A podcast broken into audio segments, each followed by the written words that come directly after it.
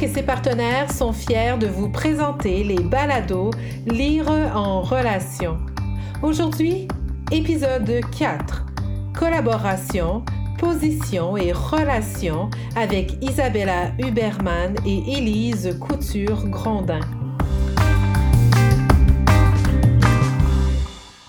Deux chercheuses postdoctorales, Élise Couture-Grondin et Isabella Huberman, ont complété leur doctorat dans le champ des études littéraires autochtones à l'Université de Toronto où elles se sont rencontrées. Elles travaillent ensemble sur des questions liées à l'éthique de la recherche, aux collaborations et aux littératures autochtones.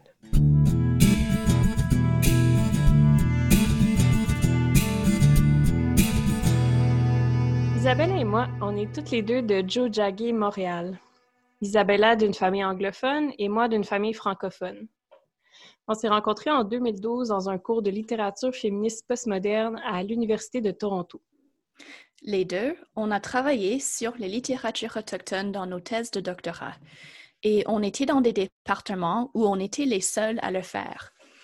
Élise a été la première lectrice de ma thèse et d'à peu près tout ce que j'écris, et je crois que l'inverse est vrai aussi. Mais oui, tout à fait. Et encore aujourd'hui, on écrit en quelque sorte pour l'autre. Euh, on a aussi cherché euh, des, occasions de collaborer à travers les années et on s'est rendu compte qu'on travaillait toutes les deux sur des textes collaboratifs dans nos thèses.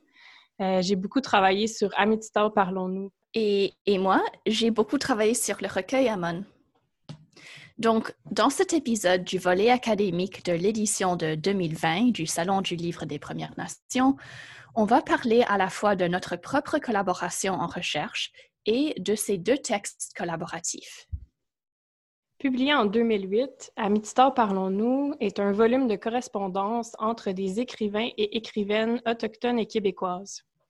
Laure Morali, qui est l'instigatrice du projet, a eu l'idée de les réunir pour briser le silence et créer des ponts entre autochtones et allochtones. Presque dix ans plus tard, à l'automne 2017, on a assisté au lancement d'Amon au Salon du Livre à Wendake. Le recueil de dix nouvelles regroupe des écrivains et écrivaines appartenant à différentes nations et communautés autochtones. Le directeur du projet, Michel Jean, présente le recueil comme un rassemblement entre écrivains autochtones. D'où vient le titre du recueil, Amon? On a décidé de travailler ensemble à l'écriture d'un article sur ces deux textes. Mais au-delà de la production académique, nos collaborations ont une importance pour nous au niveau personnel. On a transformé des colloques universitaires en des événements bien attendus à chaque année. Et le Salon du Livre des Premières Nations euh, à Wendake en novembre, c'est devenu un de ces moments. Oui, euh, d'habitude, c'est le moment où on voit notre première neige de l'année. On n'aura pas beaucoup d'occasions pour faire des road trips cette année, hein? Non. Euh, hey, mais tu te souviens la fois où on a fait du camping sur le bord du lac supérieur? Oui, on faisait le trajet Regina-Toronto en revenant d'un colloque en Saskatchewan et c'était le mois de mai. Il faisait zéro degré la nuit et on n'avait pas trop le bon équipement, nos valises pleines de trucs d'universitaires. Et on a gelé. Sérieusement, j'ai jamais eu si froid en camping. On a eu vraiment froid, mais on a quand même adoré ça. Euh, une de nos premières activités ensemble, ça a été d'assister à la toute première rencontre de l'association euh, nouvellement créée des études littéraires autochtones au Canada, ILSA, à Six Nations. Je me souviens de cette rencontre. Euh, une des choses qu'on a remarqué quand on était là, c'était que la plupart des chercheurs et chercheuses se positionnaient en relation à leur recherche en littérature. C'est là où on a compris que de se positionner, c'est une pratique nécessaire pour une démarche éthique. Donc, on voulait parler un peu de qu'est-ce que ça veut dire de, de se positionner et pourquoi est-ce qu'on fait ça. On va faire un peu de théorie ici pour présenter le concept de la position Élise et moi, on voit au moins trois éléments constitutifs. Donc, le numéro un, c'est de reconnaître nos responsabilités comme chercheuses colonisatrices. Et on va expliquer ça. Le numéro deux, c'est d'annoncer nos perspectives critiques et théoriques. Et le numéro trois, le dernier mais non le moindre, c'est de passer à l'action pour changer la façon qu'on fait notre travail comme universitaire. D'abord, comme non autochtone, on pense que c'est important de reconnaître notre position par rapport à l'histoire coloniale au Québec. Dans nos travaux, on a pris la décision d'utiliser le terme de chercheuse colonisatrice.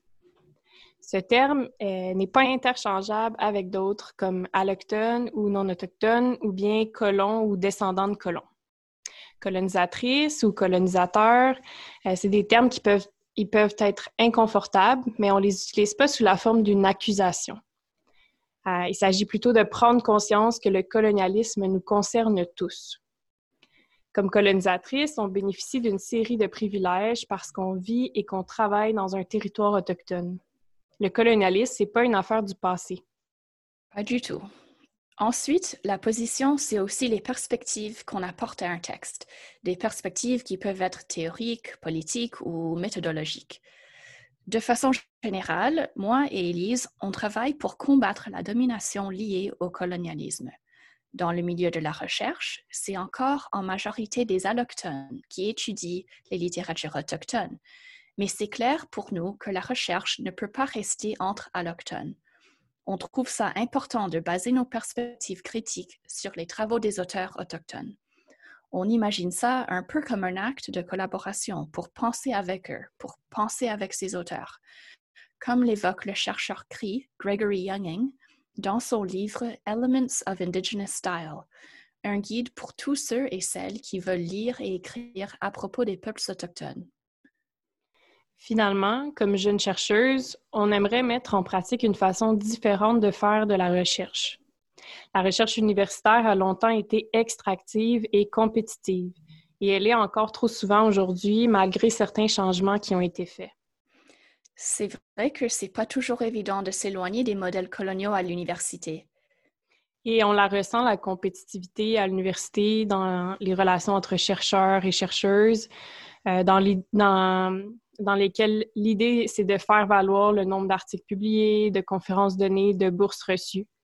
Et dans tout ce contexte, on voit notre collaboration comme une pratique fondée sur le partage des ressources, qui s'oppose à ces valeurs d'individualisme privilégiées par l'université. Ça fait toute la différence de se soutenir dans cet environnement universitaire qui est parfois difficile à naviguer. Pour moi, personnellement, nos sessions d'écriture et d'analyse à deux changent le rythme de ma semaine, de la nature isolée du travail académique. Bon, ben, commençons à présenter euh, des bouts d'analyse sur lesquels on a travaillé ensemble.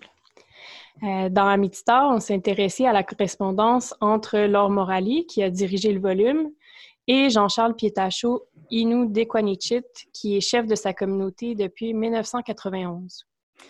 Cet échange se distingue des autres parce que dans la majorité des cas, les correspondants et correspondantes ne se connaissent pas à l'avance. Morali et Pietachot, eux, se connaissent de longue date, puisque Morali a fait de nombreuses visites à Equanichit. Leur amitié est apparente dans leur échange. Mais ce qu'on remarque, c'est que malgré ce point d'ancrage relationnel, leur correspondance met en relief certaines différences dans leurs préoccupations. C'est Pietachot qui commence l'échange en demandant à Morali de partager les souvenirs de ses séjours. Morali décrit comme une expérience transcendante les trois mois passés sur le territoire avec un aîné, Shimoun. Dans sa lettre, elle utilise un style poétique. Et puis, elle parle de rêve, de son sentiment d'être entre l'animal et le vent. C'est très beau. Quand Pietachot lui répond, il parle aussi du territoire, mais en termes d'arrachement et d'empiètement. Il donne les exemples de sa propre expérience au pensionnat et raconte l'histoire de son père qui, dans les mots de Pietachot, a reçu comme un coup de poignard la construction d'un chalet sur un chemin de portage de leur famille. Morali se situe elle aussi en lien au territoire, notamment dans sa relation avec Shimon. Elle dit Quand nous partions sur son territoire de chasse, c'est par ses yeux que je voyais, par son sourire que je souriais, par sa faim que je chassais par sa sérénité que je me sentais épanouie. Comment mesurer le don que m'a fait Shimoun en m'invitant à marcher en lui? Ce qu'elle exprime ici, c'est une superposition de son propre corps sur celui de l'aîné, qui est amplifié par la formulation qu'elle utilise marcher en lui. De toute évidence, Morali a été transformée par son expérience sur le territoire mais dans son texte, sa transformation prend la forme d'une appropriation du corps de l'aîné.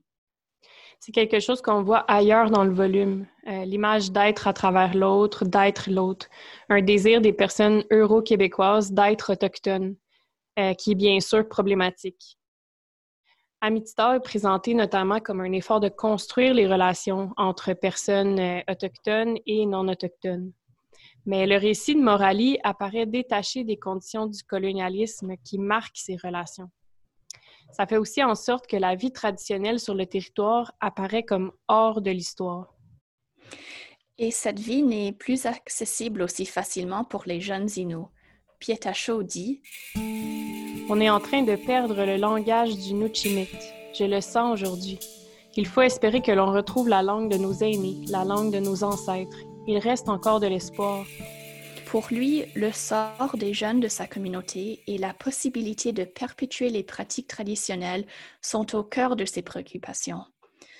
Morali, elle, parle de son lien à la communauté sans aborder les dynamiques coloniales en jeu. On peut dire que c'est son angle mort. Et ça nous montre aussi son privilège. C'est le privilège blanc qui est en action ici, entre autres le fait que les Blancs peuvent vivre leur existence sans réfléchir au colonialisme parce qu'ils ne vivent pas ses effets. La question se pose alors, si le but c'est de créer des ponts, est-ce qu'on peut faire ça sans se positionner face à l'histoire coloniale? Euh, et d'un autre côté, on peut se demander, est-ce qu'on peut le faire sans établir des relations personnelles, authentiques et qui nous transforment? Et c'est ce que Morali décrit au fond. Oui, mais dans la nouvelle d'Amon qu'on a étudiée, on a remarqué que la protagoniste, qui est une jeune femme inou, n'a pas le choix, elle, de se détacher de l'histoire coloniale. Exactement. Euh, parlons de ce texte dans Amun. Donc, Mitatamon, ou Regret, de l'écrivaine inou Maya Cousino Molen, raconte l'histoire d'Anish. Au début de la nouvelle, elle se retrouve sur un site de rencontre où elle est confrontée aux idées stéréotypées et aux fantasmes blancs de l'autochtone. Ce racisme ordinaire se traduit par des commentaires ignorants. Fatiguée de ce type de commentaires, Anish décide d'aller magasiner, mais elle fait face à une autre agression. Une inconnue la ridiculise lorsqu'elle présente sa carte de statut indien à la caissière du magasin. Anish hésite entre s'en aller en vitesse ou répliquer. Elle décide de répondre à la femme et énumère une série de structures et politiques du gouvernement fédéral mis en place pour contrôler et gérer les personnes autochtones. Mais Anish est inconfortable d'être mise dans ce rôle d'éduquer cet inconnu. On voit plusieurs de ces épisodes qui nous montrent la difficulté qu'elle a de s'évader du regard des Blancs. Elle dit en fait qu'elle a l'impression de porter un poids sociopolitique sur les épaules en sortant du magasin, dans un geste symbolique de protestation, elle décide de se faire tatouer son numéro de bande. Elle inscrit par ce geste le poids insupportable de cette histoire sur son corps. Le rapport d'Anish à son corps occupe une place centrale dans la nouvelle. D'ailleurs, dans un épisode au cœur du texte, elle se souvient de la relation qu'elle a eue avec un homme rencontré en ligne, Luc. Leur premier échange correspond à ce à quoi elle est habituée. Luc pose la fameuse question sur ses origines et écrit Je suis bien content que tu sois amérindienne. Euh, ça, c'est ma voix d'homme. Tu es la première avec qui j'échange. Euh, excuse Élise, mais je trouve ça vraiment affreux de dire ça. Oui, c'est vraiment affreux. Et Anish dit que ça sent l'Indian lover à plein nez. Mais elle le trouve quand même à son goût et va décider de poursuivre les échanges avec lui. À ce moment du récit, on nous présente un extrait du journal intime d'Anish où elle décrit dans un récit torride sa relation avec cet homme. Il y a une rupture dans le style parce qu'on passe à la première personne. Ce texte, c'est comme un cadeau à soi. C'est une façon de s'approprier son corps à travers l'écriture. Anish rougit quand elle relit son texte, mais elle dit qu'écrire l'avait libérée. Donc, Anish se réapproprie son corps par le tatouage ou bien par le récit érotique. Elle essaie de se détacher des étiquettes qu'on lui, lui appose et qui contrôlent et scrutent du regard son identité. Elle veut se positionner autrement, à partir de sa singularité et de ses désirs. On voit une certaine libération, mais il n'y a pas de résolution facile. la relation avec Luc ne se termine pas très bien et dans la suite de la nouvelle, Anish continue à être aux prises avec le racisme ordinaire. Anish n'a pas le choix d'être lié à l'histoire coloniale. Alors, le fait que Laure Morali puisse, elle, en être détachée dans sa correspondance avec euh, Jean-Charles Pietachot nous montre bien l'angle mort colonial. Pour moi, c'est ce qui ressort de notre lecture de ces textes. Euh, on en apprend sur les dynamiques coloniales. Oui, et c'est évident qu'on a encore du chemin à faire. Bon, Élise, c'est toujours un plaisir de travailler avec toi. Euh, en passant, as-tu vu que Virginia Pessimapé au bord de l'eau a publié une nouvelle correspondance? Oui, c'est euh, La bienveillance des ours. C'est un très beau livre. on pourrait peut-être travailler sur ce texte dans notre prochaine collaboration. Quelle bonne idée! Cet épisode de Balado vous a été offert dans le cadre du 9e Salon du Livre des Premières Nations.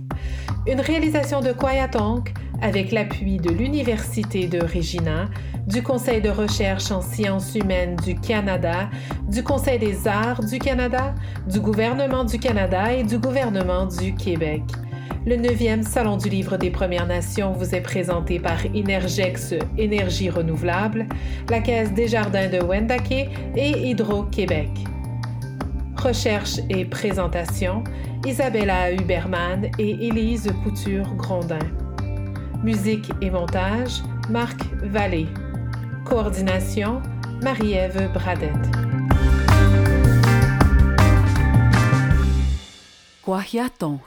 Marquer l'imaginaire.